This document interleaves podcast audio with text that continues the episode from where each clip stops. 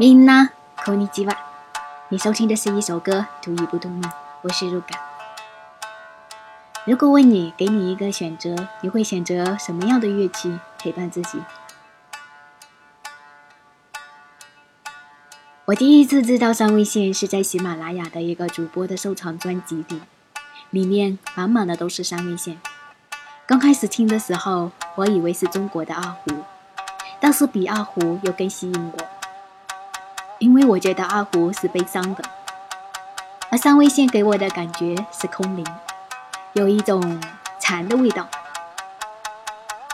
正太坊的本名叫任太郎，坊是三味线卖艺者。部门行脚或者是街头卖艺中男性盲人的专职，而本片又是以江户时代为背景，讲述日本民族乐器青金三味线的始祖任太坊。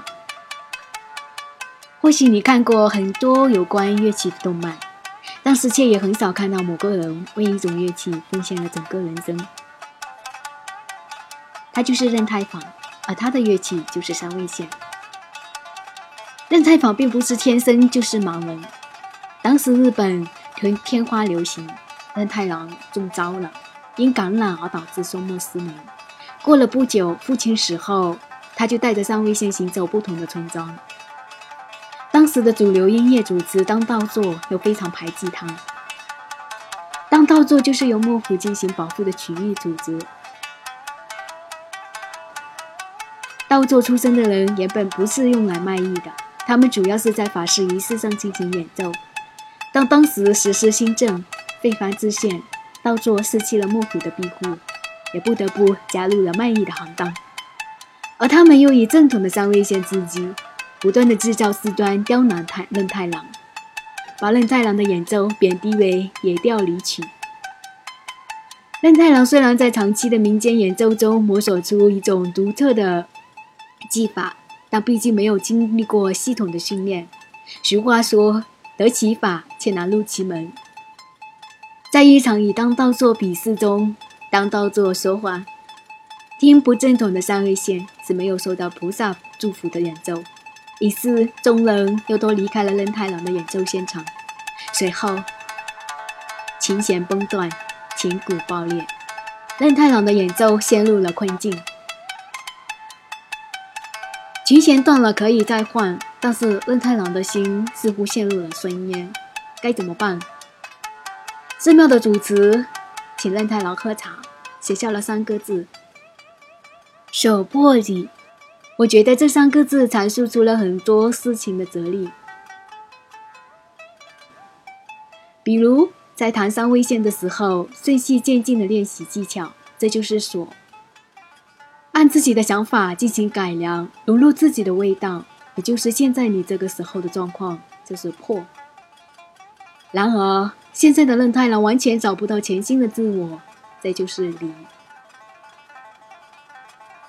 简单来说，就是手及层级的失讯，而破就是树立风格，离只是要开拓创新。这应该就是我们通常说到的瓶颈吧。在我们生活当中，无论在学习上还是工作上，一定会在某一个阶段，或者是某一个时间节点，无论你多么努力，你都感觉不到进步，停留在原地。这个时候，你该怎么办？如何破？如录影片中说的离，我觉得就是你要脱离既有的格式和套路，跳出来。然后寻找另一种通向目的地的途径，就比如学习某种技能或技术，你最开始的是观察，进行模仿，然后是创新。在既定的结果的前提下，你只有把公式不断的练习，不断的重复，然后实现加入自己的元素。我之前看过一部作品，艾里问古川杰：“没想到你会跨栏。”古川杰说：“只要会第一个动作，后面只不过是重复罢了。一个人的能力养成有五个等级，从不会到会，然后熟悉，然后经验，最后是融会贯通。在这过程当中，你一定会涉及到一个是专业知识，执行能力，还有学习能力。剩下的就真的就真实重复而已。最后会得出你的价值或者意义。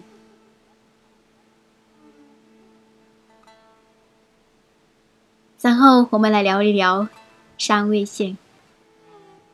三味线是与中国的三弦相近，都是由细长的琴杆和方形的音箱两部分组成。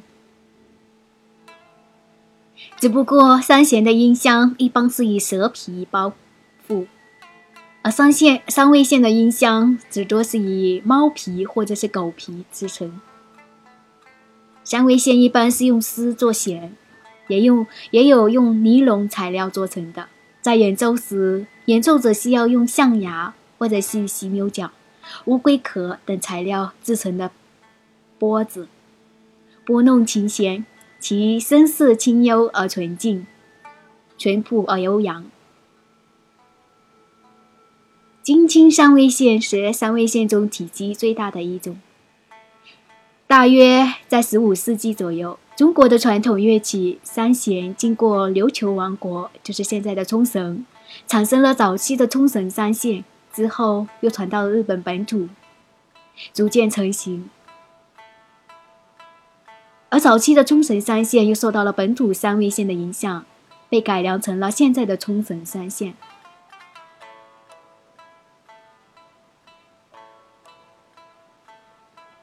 在 A C G 领域。我们一定有看过《魔法秘鲁秘鲁》中的恶魔团使用的魔法乐器就是三味线，还有比较著名的《银魂》。《银魂》里面的高山高山静助啊，就是那个御医烟枪三味线，和和尚万奇弹的也是三味线。另外，《战国无双》里面的。哦，是游戏里面的长中我不言轻，他的武器就是三味线。当然了，还有另外一部作品《四月一日》，在梦中与猫相会，并得知了他的愿望，从仓库中找到了一袋有蝴蝶花纹的钵子，交给了弹手，然后弹奏出中钵子碎裂，三味线作为代目。归四叶一日所有。在新生代，就是现在的日本，三味线演奏最出名的有上期红光和吉田兄弟，基本上都不相不伯仲。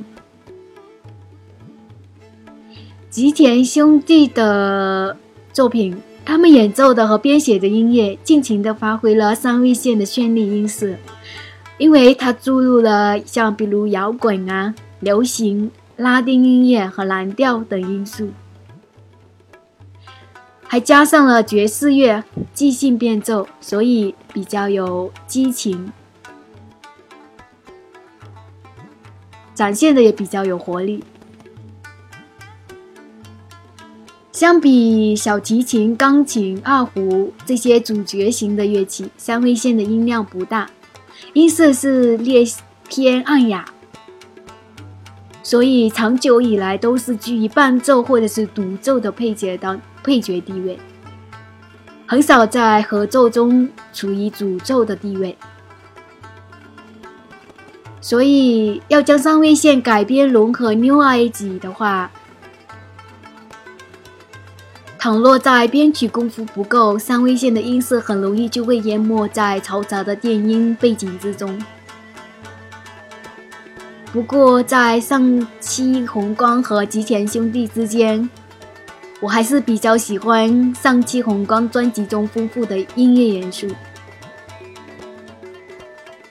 因为里面加有爵士、舞曲、古典和民乐小调。